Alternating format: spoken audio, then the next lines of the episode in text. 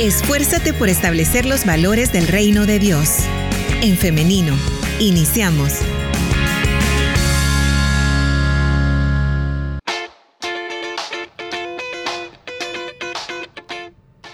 Transmitiendo en vivo. Bienvenidas y bienvenidos si es que usted se acaba de conectar en nuestro Facebook Live.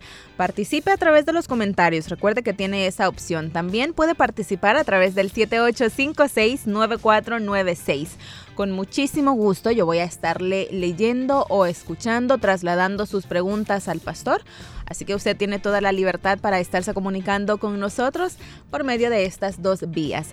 Son las 9 de la mañana con 52 minutos. Ya tenemos listo a nuestro invitado de esta mañana. Permítame que voy a compartírselo en pantalla para quienes están en el Facebook Live. Por ahí está ya listo el pastor Jonathan Medrano. Adelante, pastor, bienvenido. ¿Cómo está? Muchas gracias, hermana. Un saludo para toda la audiencia de En Femenino que a esta hora de la mañana están pendientes de la programación de Radio Restauración. Esa es la palabra. Nuestra audiencia está pendiente de estos temas, así que yo estoy muy emocionada por eh, saber qué es lo que van a estar diciendo, cuáles van, a ser las preguntas, las opiniones. Y es que hoy tenemos este tema, pastor, cuando Dios dice no. Así que eh. bueno, adelante. no, es un interesante e importante tema, especialmente cuando hablamos de relacionarnos con Dios. Es importante que conozcamos que Él es un Dios soberano. Claro. Pero antes de iniciar con el tema, queremos saber qué tal, cómo van las cosas en Santa Ana, en la filial allá en Occidente. Bueno, estamos, gracias a Dios, bastante bien, siempre luchando para que la obra de Dios siga avanzando en el occidente del país. Nos sentimos bastante agradecidos con el Señor por los avances que Él nos está permitiendo tener y sabemos que todavía resta mucho camino por delante, pero confiamos con la ayuda de Dios que em, con su favor, su misericordia y unidos todos vamos a salir adelante en medio de todas las situaciones, desafíos y retos que Dios ponga por delante. Muy bien. Eso también creemos nosotros, Dios siempre es bueno, así que eh, nos alegramos junto con ustedes y bueno, yo envío un saludo muy especial también a los hermanos que nos escuchan desde allá en Santa Ana. Bien, vamos entonces con el tema de este día, cuando Dios dice no, y es que las circunstancias de la vida a veces pues nos ponen de rodillas, como dicen las hermanas ya mayores, nos hacen que doblemos rodillas y le pedimos a Dios que haga lo que nosotros no podemos. La mayoría de las veces oramos por cosas buenas, pastor, y es que esto también hay que decirlo, como eh, sanación para un ser querido, eh, libertad o también un trabajo, o le pedimos bendiciones para nuestra familia, para los esposos, esposas, hijos, hermanos. O sea, son cosas muy nobles por las que pedimos. Sin embargo, a veces nuestras peticiones siguen sin cumplirse. A veces la respuesta de Dios a nuestros gritos desesperados en muchas ocasiones es no. Así que, pastor, eh, vamos desde lo general a lo específico. ¿Cómo podemos comprender estos no de Dios? Bueno, en primer lugar, eh, hermana, nos encanta a nosotros como cristianos la idea de que Dios siempre responde a nuestra oración. Es más, nos gusta que Él esté de acuerdo con todas nuestras peticiones cuando Él dice sí. Pero hay ocasiones en que, como usted bien ha señalado, eh, las circunstancias de la vida nos ponen de rodillas y obviamente que siendo personas de fe, nosotros recurrimos a Él en oración.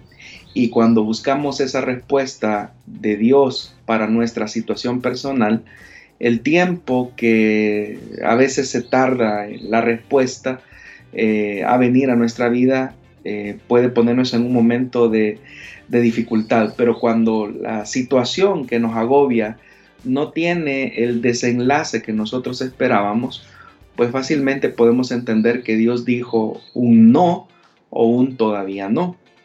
Y nosotros podemos incluso juzgar la respuesta de Dios en ese no como algo que es malo, como algo que no lo entendemos o por qué nos ocurre a nosotros. Si la Biblia dice que nosotros debemos acercarnos a Él con fe, confiadamente y Él va a responder a nuestras peticiones. Entonces, ¿por qué vienen a veces eh, estas situaciones a la vida en las que claramente podemos ver a un Dios que ha dicho que no?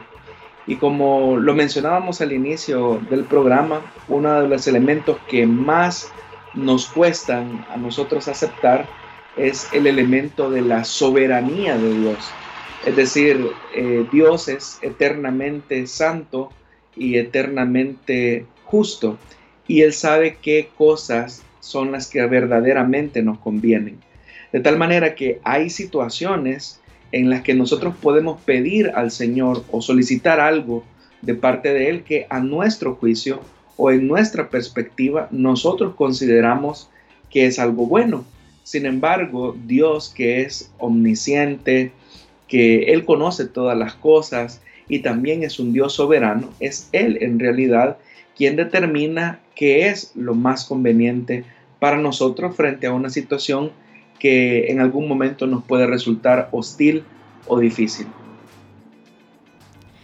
Pastor, acá eh, yo creo que es pertinente esta pregunta porque queremos abordar este tema desde una manera muy humana en el sentido de, de, ser empáticos unos con los otros y ser honestos también, porque eh, lo que pasa cuando nos encontramos en alguna de estas situaciones es que en ocasiones podemos sentirnos enojados, podemos incluso hasta renegar. Entonces, ¿cómo podemos gestionar todo esto que estamos sintiendo? Es decir, eh, ¿cómo puede tomar Dios estos eh, que nosotros reneguemos? Bueno, las diferentes reacciones que nosotros tenemos frente a un no hacia Dios pueden ser variadas, ¿verdad? Y en la Biblia nosotros encontramos algunos casos, algunos ejemplos donde podemos ver eh, cómo Dios le dijo no a hombres y mujeres a las que admiramos. Por ejemplo, el rey David suplicó al Señor por la vida de su hijo pequeño que había sido concebido eh, bajo una relación de adulterio con Betsabé. La Biblia dice que David ayunó y oró por siete días, pero al séptimo día el niño murió. Entonces Dios claramente le dijo a David que no. Obviamente que ese no fue un no muy doloroso para el rey porque era un inocente el que estaba muriendo a causa del pecado de sus padres. Pero la forma en cómo David reaccionó frente al no que Dios le había otorgado, eh, es, bastante interesante porque David aceptó que lo que Dios había hecho era lo correcto, era lo bueno, y por eso es que dice el pasaje de la escritura que después de que David se enteró de la muerte de su hijo, él comió, pero dice que entró a la casa del Señor y adoró. Es decir, la respuesta de David fue una respuesta no de resignación en sí misma o aislada, sino una respuesta también de gratitud y por eso es que ante la muerte de su hijo pequeño, él entra al templo, se acerca al Señor y adora al Señor. Es decir, que es un resultado bastante diferente al que nosotros podríamos esperar. Es decir, Dios es Dios y tiene derecho a tomar decisiones de vida o de muerte, pues tiene el derecho, el poder, la potestad de determinar qué es lo mejor para nosotros. Mientras eh, sufría, eh, David, por ejemplo, él no se mostró amargado con el Señor, no se apartó de él. Eh, la respuesta de David al no de Dios fue una respuesta de adoración, de entrega más profunda, y aun cuando esto iba acompañado de una condición de duelo, de dolor, eh, David no renegó de su fe. Y yo creo que eso es algo importante. Sin embargo, como usted bien lo acaba de mencionar, somos seres humanos y somos frágiles y en ocasiones nosotros podemos incluso sentirnos inconformes por la respuesta que Dios nos da. Pero es precisamente en esos contextos donde finalmente aprendemos uno de los elementos importantes de nuestra relación con Dios y es aprender a aceptar su señorío. A nosotros nos gusta mucho relacionarnos con la idea de que el Señor es nuestro Salvador, pero esa es una idea incompleta si no lo unimos al otro elemento que se vuelve importante e indispensable, y es el señorío de Cristo. Y en el aspecto del señorío de Cristo, Dios es el que determina qué es lo más importante o lo mejor para nosotros frente a una situación difícil que podamos estar viviendo o atravesando. Pastor, es que nos han enseñado mal entonces porque generalmente se nos, se nos dice eso, ¿no? Que Dios siempre eh, está presto para cumplir nuestras peticiones, que si pedimos con fe y todo este discurso, ¿no? Eh, hace falta entonces, hermano, que, y esto lo mencionaba, este término lo mencionaba el pastor Mario, lo ha mencionado en ocasiones, y es una reevangelización, es decir, comprender desde otra perspectiva el Evangelio. Sí, lo más importante es eso, ¿verdad? Entender que Dios no está a nuestro servicio, porque tenemos una idea de una fe bastante triunfalista, donde Dios a todo lo que le pidamos, Él siempre nos va a decir que sí. Pero debemos de entender que Él es nuestro Padre amoroso y Él sabe qué cosas son las que nos convienen. Así como nosotros los seres humanos en nuestra relación con nuestros hijos, no a todo le decimos que sí, también Dios no está en la obligación de decirnos sí a todo lo que pedimos. Pero hay que entender algo. El no de Dios no es un no por em, egoísmo, no es un no por indiferencia, no es un no tampoco por frialdad, sino que es un no amoroso. Así como, por ejemplo, si su hijo pequeño de 7 años le pide a usted un galón de combustible para jugar, usted no se lo concedería porque sabe que él no tiene ni las condiciones ni la razón de por qué pedir eso. Eh, tal vez usted a su hijo de 25 años que se quedó cerca de su casa por falta de combustible, si él se lo pidiera, seguramente usted se lo otorgaría, pero es porque usted conoce la madurez de cada uno de sus hijos. Entonces, Dios es igual, Dios sabe que hay ciertas respuestas eh, que Dios otorga a ciertos creyentes y uno dice, bueno, pero ¿por qué si Dios le dijo que sí a esta persona y a mí me ha dicho que no? ¿Por qué si yo le pedí, por ejemplo, por sanidad divina eh, ante la enfermedad de mi mamá y mi mamá terminó muriendo, pero conozco a otro hermano que, que él pidió al Señor también la misma petición y resulta ser que Dios le dijo que sí porque la sanó. Entonces, ¿por qué a él sí y a mí no. Eso puede incluso llevarnos a pensar que Dios tiene algún tipo de favoritismo, pero no es así. Dios tiene un plan particular con cada uno de nosotros. Y en una de esas, eh, una de esas ocasiones en las que Jesús tuvo que enfatizar esta enseñanza, en el Evangelio de Juan nosotros encontramos que el Señor Jesús invita a, a Pedro a que le siga y el seguimiento implicaba la muerte, implicaba una condición de sufrimiento. Pero Pedro pregunta en relación al, discípulo amado, ¿y a este qué? Y Jesús tiene que responderle, a ti es algo que no te debe de interesar, Pedro. Si yo quiero que este quede, esto es algo que no debe de afectar tu comunión conmigo. Y de igual manera, nosotros también como cristianos no podemos hacer una comparación acerca de la relación que Dios tiene con otros cristianos, porque por eso precisamente Dios tiene una comunión especial con cada uno de nosotros y un propósito que no es replicable eh, en otras personas. Es un trato especial. Eso hace de nuestra relación con Dios una relación especial y única. Entonces, creo que es importante que nosotros comprendamos que Dios no está a nuestro servicio. Y tal como usted lo acaba de mencionar, la idea que se nos vende por muchos predicadores de que Dios siempre va a decirnos que sí, de que siempre vamos a obtener lo que pedimos en oración, eso no es del todo cierto. Es verdad que nosotros debemos de acercarnos a Dios con fe, con una actitud de humildad, con una actitud de completa eh, fe en Él, de creer en Él pero también debemos de entender que en la misma oración Dios va modelando nuestro carácter para recibir la respuesta que Dios sabe que necesitamos. Pastor, suele suceder también que hay algunas eh, iglesias o algunas congregaciones, pastores, líderes, eh, que predican acerca de cumplir ciertos requisitos para que Dios me bendiga o para que Dios responda mi oración. ¿Cómo podemos también tener cuidado de, estas corrientes, pastor? Bueno, hay que tener, eh, hay que hacer una separación. En primer lugar, toda bendición que podamos recibir de parte de Dios no es por obras, es por gracia. todo lo que Dios haga a favor de nosotros siempre será una expresión de su amor y de su gracia reflejada hacia nosotros. Eso es un hecho fundamental.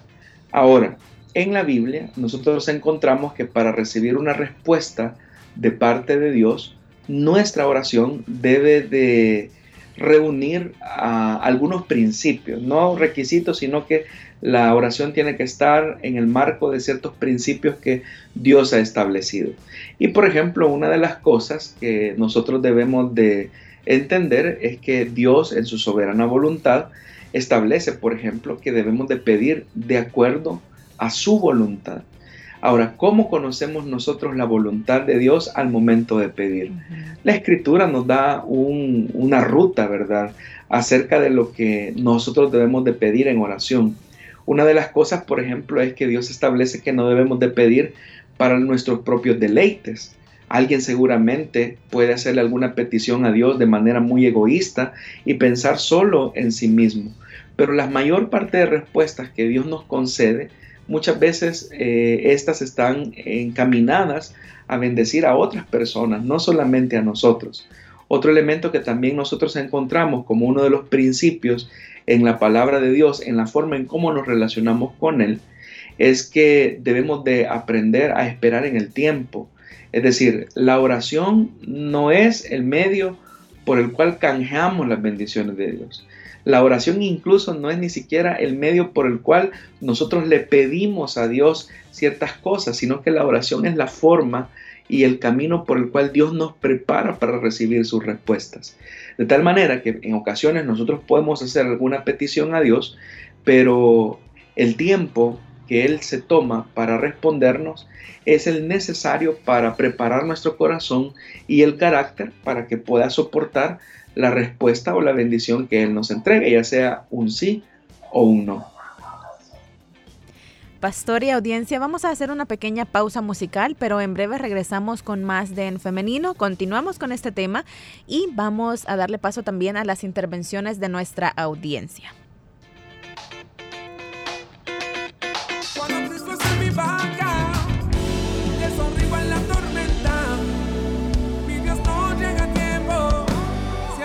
En todo tiempo, en los momentos de dificultad. Jesucristo es la felicidad.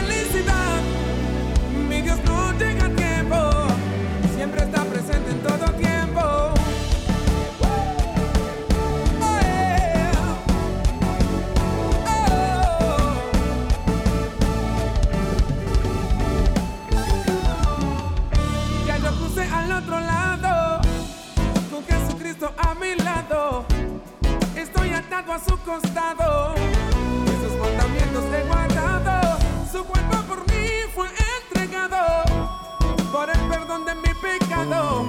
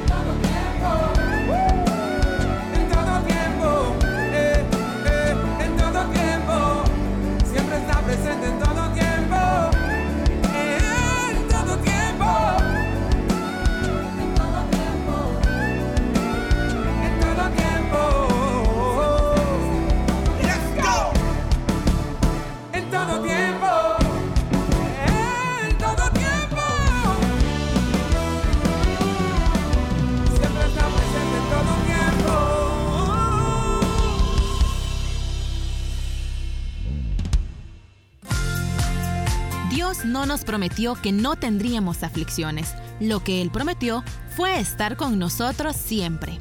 Tengamos presente que ninguna circunstancia puede hacernos olvidar que Dios es bueno.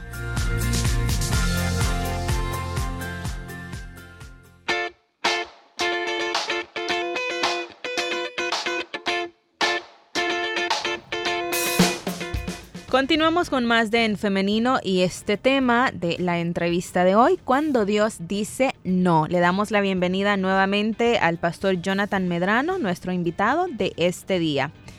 ¿Lo tenemos por ahí, pastor? Gracias, Liz, aquí estamos siempre. Muy bien. Continuamos entonces con este tema y quiero hacer yo una última pregunta para ya pasar con las preguntas de nuestra audiencia, porque es muy importante también lo que ellos tienen por decir. Le adelanto, pastor, que eh, hay preguntas y, eh, e intervenciones muy buenas. Bien, pastor, eh, finalmente de mi parte yo solo quiero saber... eh, ¿Cómo podemos pedir adecuadamente? Porque también se nos dice, se nos ha enseñado de hay que saber cómo pedirle a Dios. Entonces, ¿cómo podemos hacerlo, pastor? Bueno, como tú mencionaste en el bloque anterior, uno de los elementos importantes es el tema de la, de la comprensión, ¿verdad? Eh, que nos lleve, nos debe de poner en una posición adecuada y en muchas ocasiones eso específicamente se, se llama la reevangelización del pueblo de Dios porque no tenemos una perspectiva bíblica, cristocéntrica acerca de nuestra posición frente a Dios.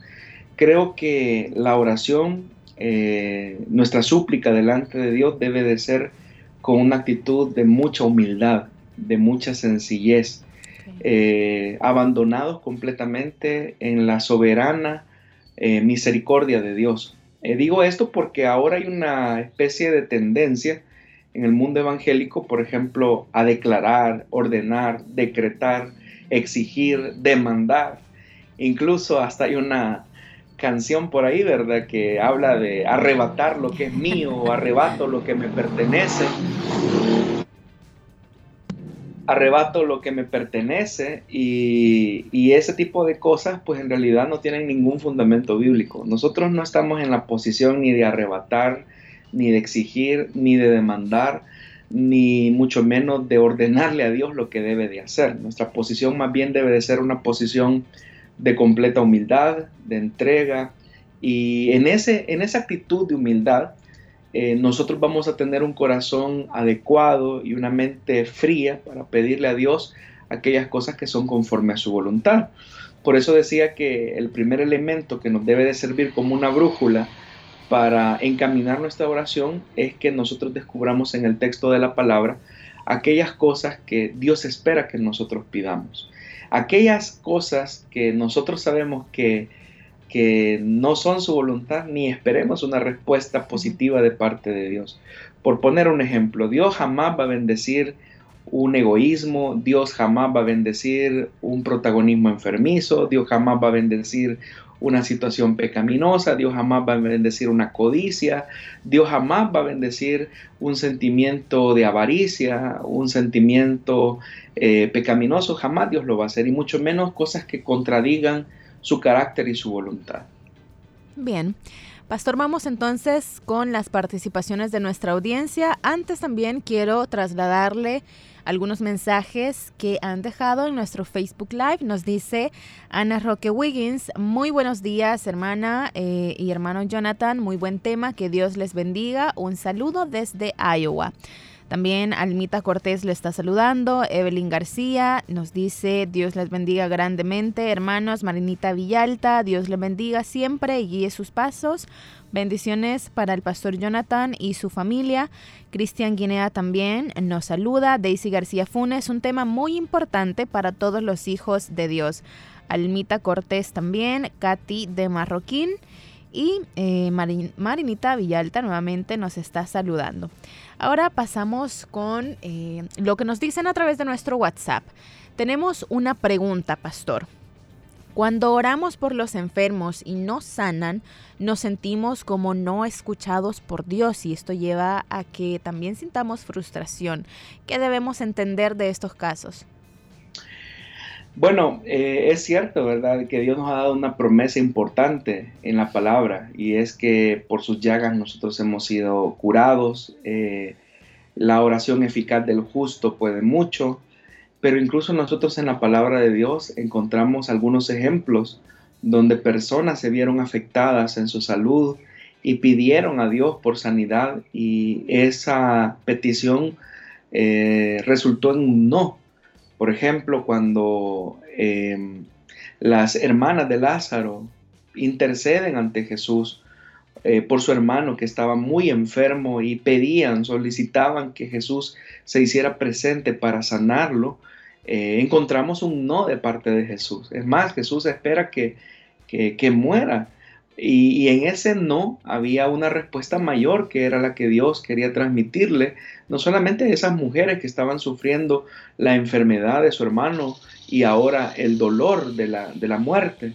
O sea, el, el hecho que estas mujeres se acercaran a Jesús a pedirle sanidad era una muestra de fe. Y ante esa fe, nadie va a negar la fe de estas mujeres, eh, Dios dijo que no. Entonces, en ocasiones, en ocasiones, el no, eh, el no de sanidad no se debe a una falta de fe, sino que se debe a una respuesta soberana de parte de Dios. Está diciendo, este no es el tiempo, esta no es la manera o este no es la circunstancia en la que yo voy a obrar. A lo mejor el plan de Dios es concederle el mejor de todos los milagros eh, que el Señor puede conceder a una persona después del milagro del nuevo nacimiento, que es el cumplimiento de la vida eterna.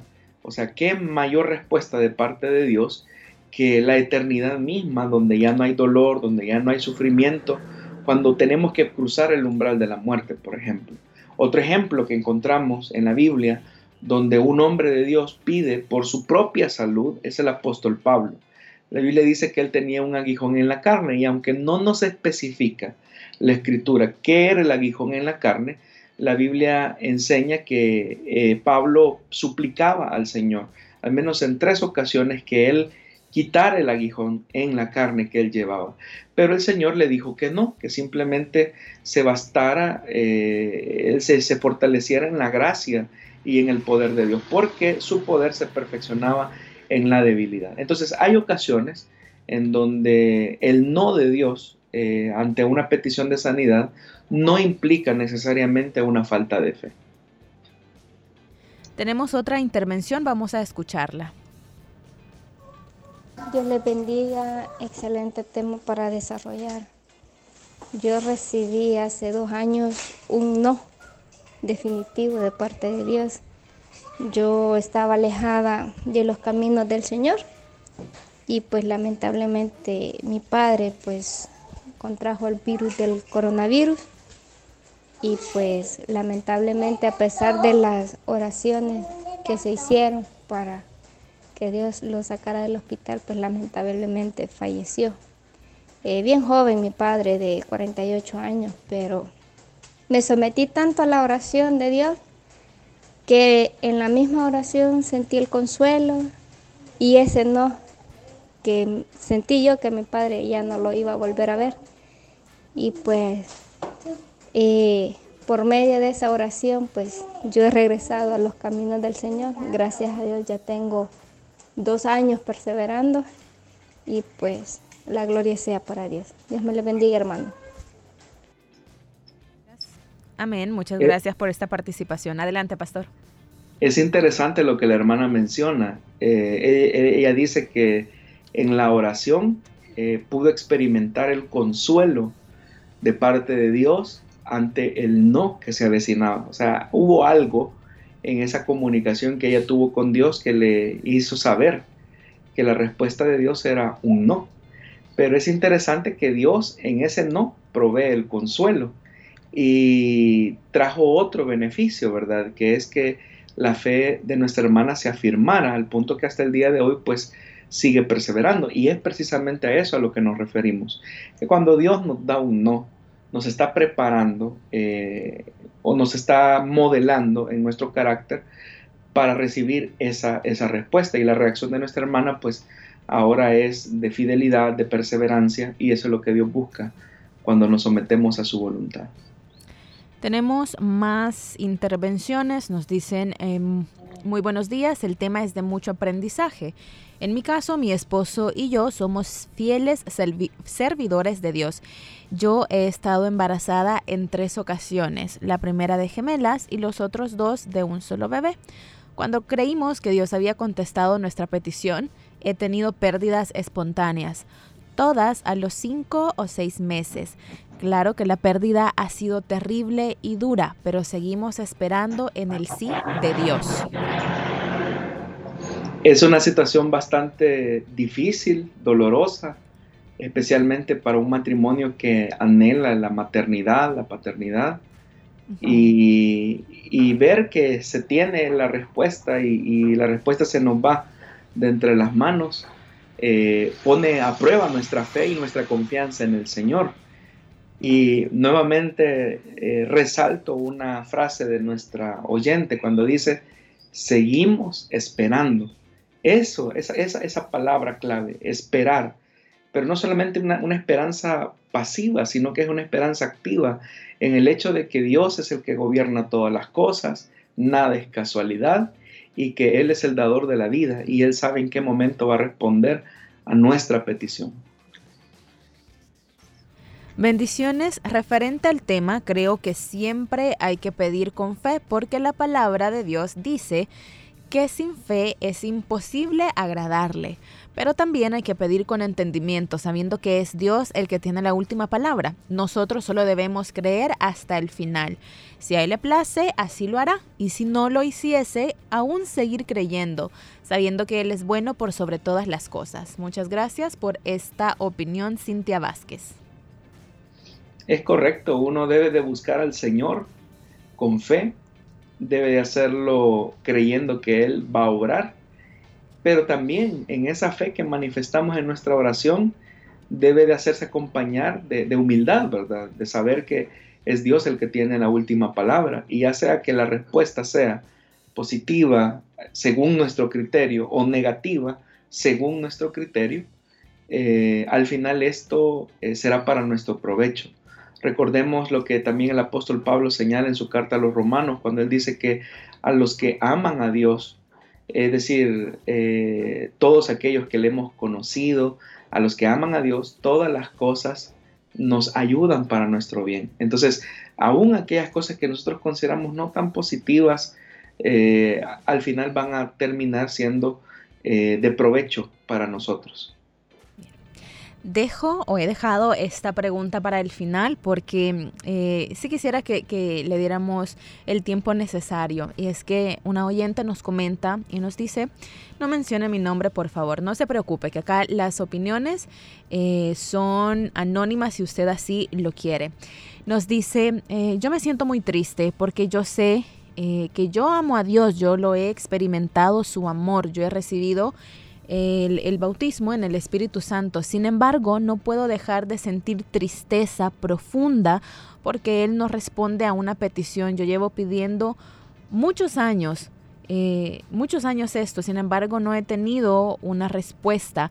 Y en ocasiones incluso he llegado a reprocharle y a enojarme con Dios. Yo sé que esto no es correcto, yo sé que eh, eso tal vez puede estar haciendo que Dios no me escuche, pero me encuentro desesperada, pastor. Bueno, eh, hay algo que es importante que la oyente también menciona. Eh, ha estado suplicando por años, por años, eh, pidiendo algo a Dios. ella está sirviendo al Señor, está tratando la manera de hacer las cosas conforme a su voluntad, pero hasta este momento no recibe una respuesta.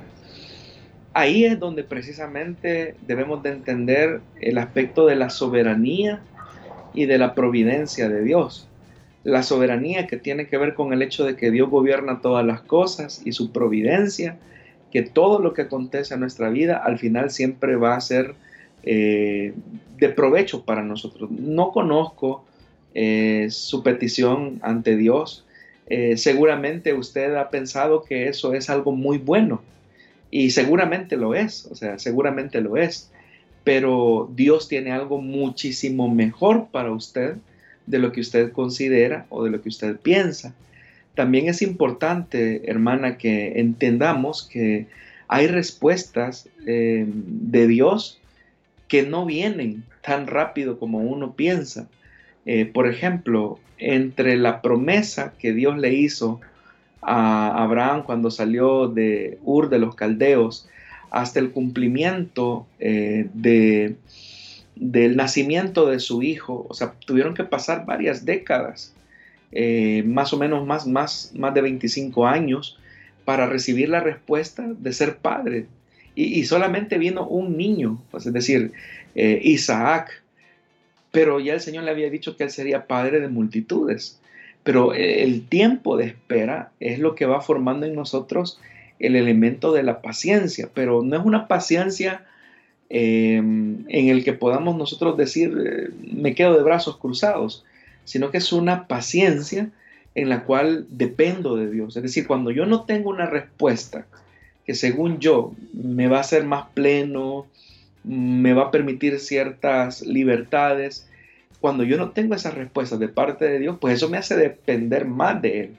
Por poner un ejemplo, una persona está pidiendo al Señor, ya lleva varios meses, es una realidad que vivimos en nuestro país. Una persona está pidiendo a Dios por algo que es bueno, un empleo, y ya lleva seis meses y acompañado de esa petición va a entrevistas, entrega hojas de vida o currículums, como le llamamos, pero lleva varios meses y él está pidiendo, su familia está pidiendo por ese empleo, pero en todos estos meses no hay una respuesta. Cuando no existe esa respuesta, ¿qué es lo que le queda a esa persona? Depender de Dios, porque no tiene un salario seguro, no tiene las deudas cubiertas, sus necesidades a lo mejor no están cubiertas. Entonces, ¿qué le queda a esa persona mientras llega la respuesta? O mientras eh, ese sí llega. Bueno, depender de Dios completamente. Lo mismo ocurre con una persona que está pidiendo a Dios por sanidad. Mientras el Señor no obra como nosotros esperamos, lo que nos queda es una dependencia absoluta de su poder. Y eso va formando en nosotros el carácter para poder recibir esa respuesta. En ocasiones, en ocasiones, no puedo decir que sea siempre, Dios no da un sí a nuestras peticiones porque Él sabe que esa respuesta al final también se puede convertir en nuestro ídolo. Es decir, ese sí de Dios, esa bendición de Dios a nuestra oración se puede convertir en nuestro ídolo, de tal forma que esa petición se convierte como en el sustituto de quien deberíamos de depender continuamente. Así que eh, hay muchas aristas alrededor de este tema y obviamente que no hay ser humano que pueda dar una respuesta definitiva a nuestra situación, pero Dios conoce cómo es la relación de cada uno de nosotros para poder eh, conducirnos a un lugar seguro. Muy bien. Pastor y audiencia, es así como llegamos al final de esta entrevista. Ya no tenemos más tiempo, pero Pastor, queremos agradecerle por habernos acompañado en esta mañana y también nos dicen si hay alguna manera en la que se pueden poner en contacto con usted para tener eh, un acompañamiento espiritual. Claro, usted puede comunicarse con nosotros al PBX de, de la iglesia 2440 8080 o también me puede escribir al correo electrónico Jonathan Medrano eh, con J, T, H, Jonathan Medrano arroba elim.org.sv.